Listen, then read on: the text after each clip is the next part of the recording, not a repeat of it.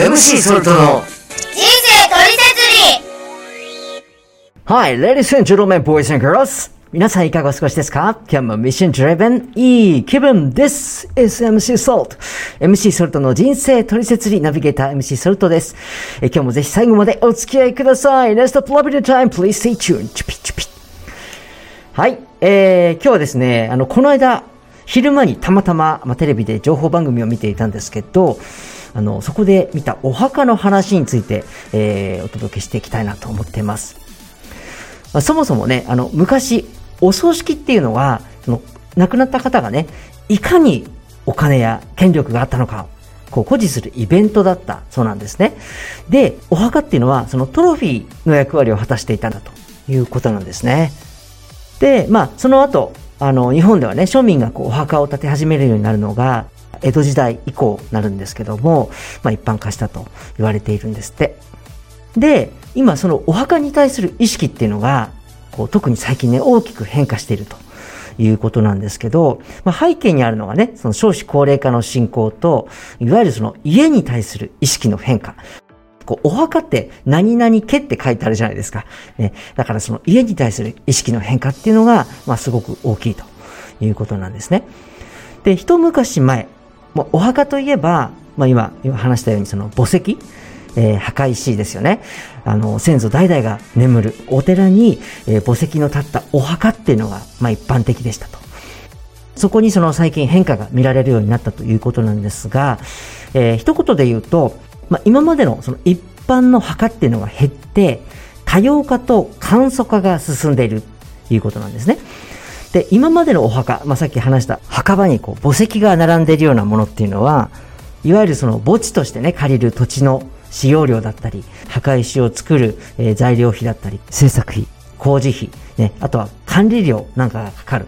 ということなわけなんですが、まあ、当然そのお骨だとかね、宝石っていうのは、物として管理するっていうことに、そのお金とか手間がすごくかかると。ね。で、今その少子化の流れで、例えば自分が死んだ後に、えー子供がいないとかね。あとはその家族がいても、もう離れて住んじゃってるとかね。その管理を任せられる人がいない。ね。えー負担、迷惑をかけたくない。まあそんなことで、そのいわゆる墓石がない、ね、えー納骨堂だとか、いわゆる永代供養と言われる、えースタイルが結構人気みたいなんですね。で納骨堂っていうのは、その室内に遺骨を安置するタイプの施設なんですけど、その、まあテレビでやってたのは、カードキーをかざすと、その配管場所に、えー遺骨が運ばれてくる 形だったり、あとはその永代供養っていうのは、お寺側がその管理と供養を担当する。ね、えー家族とか親族じゃなく、全くの他人と、その、合祀されるっていう形式のお墓みたいなんですね。まあ、ただ、一方でね、その、まあ、特にその、お嫁入りした女性が、嫁いだ後ね、その、今まで知らない家系のお墓に入るっていうのは嫌だということだったり、どうせお墓に入るなら、その気心の知れた同性の友達と一緒に入りたいとか、ああとペットと一緒がいいとかね。そういうニーズもあるらしいんですね。で、えー特にこの最近のコロナの影響もあって、そもそもその墓参りをする足が遠のいたっていうね、そういう事情が、まあ、ものすごくこの変化を後押ししてるいう内容だったんですね。まあ、この番組全般を通じて、普段自分自身があまり考えないお墓について、えー知らないことをいろいろ知れたっていうのはすごく良かったなと思いました。で、まあ自分自身もね、やっぱりその故郷を離れて、えーだいぶ経ってますけれども、コロナのもう随分前からうちの先祖のお墓行ってないんですね。ただ地元にいた時は、まあ両親の影響もあって、まあすごく熱心にね、えー墓参りというか、草むしりをしたり、結構熱心にやってた方で、まあ、ご先祖の存在っていうのはすごくこう、ありがたいと思ってましたね。一人かけても、その、今の自分が存在しないっていうことをこう考えると、やっぱすごくこう大事な存在だなと思ってはいましたね。でも、まあ一方でね、その正直な話、えー、まあ先祖と一括りに言っても、うん、まあ自分のこう、おじいちゃんの名前と顔ぐらいはね、イメージあるんですけど、まあその前はね、もう全く、もう見当もつかない。わからないままでしたね。まあ、現時点でも、まあ、両親も健在ですし、いきなりまあ、お墓の話っていうのも、こう、しづらい。まだ口にするのも、あの、正直先の話かななんてイメージもあったりするんですね。まあ、こういうね、内容の放送している自分自身でもそうなんですけど、これ日本だとね、お互いあんまり普段宗教観とか口に出すこともないし、まあ実際意識してないっていうことが多いと思うんですよね。その割に、その急にね、えー、まあ人生の節目に起こるまあ、そういう意味では結婚式もそうかもしれません。えー、お葬式だとか、お墓の扱い方とか、その儀式だとか、作法とか、その形式的なところに関して、こう急にね、えー、まあ、なんとか式とかね、宗教観っていうのが持ち出されて、そこにこう妙にこだわりを示すというか、配慮を示そうっていううのがね、ありますよね。それがね、こう本当にこう日本人的なところなんだろうなって思うんですけど、つまりその相手が大切に思うことに関して、え、敬意を示す。これすごく大事なことなんですが、その形式よりも大事なことがあって、まあ、それは中身ですよねと。ね。その信仰が、まあ、宗教観が生前、ご本人がどれぐらい大切に思われてきたものなのか、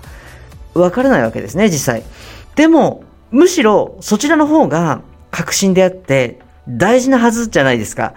少なくともその特にね、人生を全うされたご本人にとってはそうであるはずですよ。お墓がトロフィーだって、まあ、言われてたようですけど、それはそのご本人にとってではなくて、むしろその遺族側の見栄の部分も大きいんだろうなと。その立派なね、えー、なんとか家っていう、そのお墓。まあ、これこそまさにこの世を象徴するものだと思うんですね。えー、この世の中での縁を示すものとしてね。うん。なぜかと言ったら、その霊界に行ったら、親族だとか血縁っていうのが存在しない。ね。全くそれぞれ個人として行くわけですね。この世を生きてきて、まあ、最後に立ち会うのがそのお墓っていう、わけですけど、そのいいお墓に入るっていうことが私たちの人生の目的であるはずがないですよね。まあこれ例えでふさわしい言い方かちょっとわかりませんけど、その綺麗に整った化粧箱に入れたら、まあ何でもこう整って見えるような感じでね、人生の最後にある程度のそのお墓に入れば、なんかこう立派な生き方をしたように見えるっていうね、そういうこう外側にとらわれすぎた、外側からどう見られるかっていうことばかりを過度に求めすぎる。そういう意味のない生き方はもうやめませんかっていうことを言いたいですね。誰のための人生か。ね、まず自分自身のために生きないと。でしょ？どんなに見た目を華やか、美しくしても、中身隠せません。自分だけが知ってる自分の心の内。ね、特に神様の前では明らかです。これ良いことも悪いことも、ね、嘘つけないし、隠せないんです。神様の前では明らかです。だからこそ、人生ってその生きてる間が勝負じゃないですか。ね。えー、肉体はこのやっぱ抜け殻であって腐りますから、いずれ焼かなければならないものです。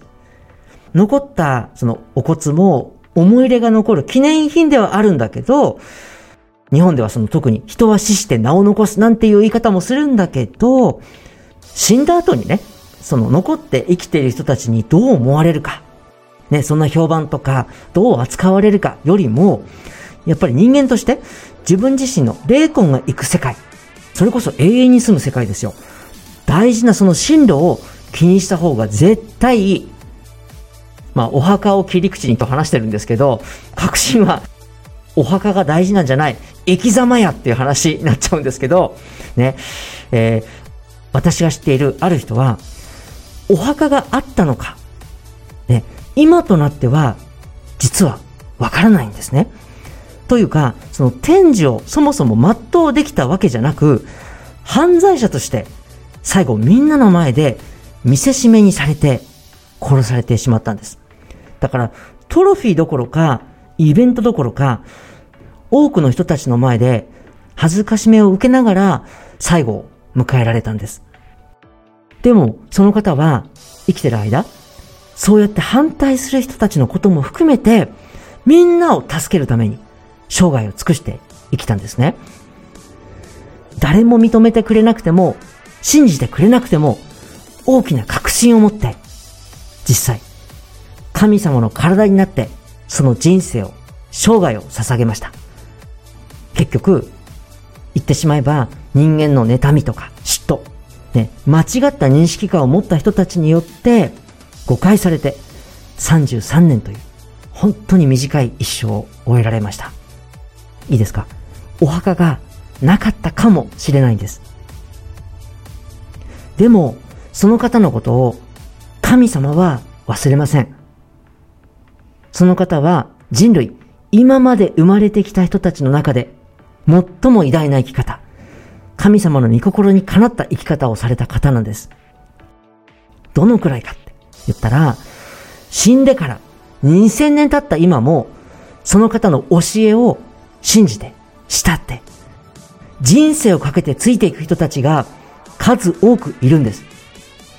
世界中でその名を知らない人がいないんです。私はね、まあ、さっき話しましたけど、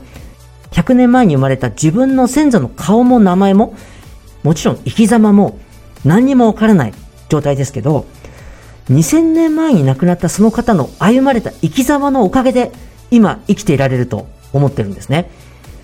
いや、ただ動物として生きるという意味じゃなくて、自分の欲を収めて、ね、人として神様の前で正しく生きてみようって、心から思えるぐらいに覚悟を決めて生きられるようになったんです。影響を受けたんです。人生変わったんです。人がその欲を収めることがどれほど難しいでしょう。親でも自分の子供たちのこと、あれしちゃいけないよ、これしちゃいけないよって言ったから、しませんか？しますよね。収められないんです。ましてや、大人になった自分のこと、収めるのがどれだけ難しいか。自分が一人の時、何をしてますか？それ、人前で見せられますか？人にね、それだけいい影響を与えるっていうことが、どれぐらい難しいか。いや、そもそも不可能だっていうことをもう実感するしかありませんよね。なのに、なぜその方は、その一回の短い生涯で、そんな大きな影響力を持てたんでしょうか？その方は、神様が人類を救うために送られた、ただ一人の指名者でした。まあもちろんね、私たちはその広大の誰かのために生きることまで考えなくてもいいのかもしれない。むしろもっと身近な家族だとか親類、知り合いのために生きることだって実際は大変です。今回私がこのテーマで皆さんに考えていただきたいことは、人生、誰の目線で考えて生きるのか、これが大事だっていうことです。それによって人生の価値が決まるから。自分一人を治めることも自分の力じゃできない弱い私たちが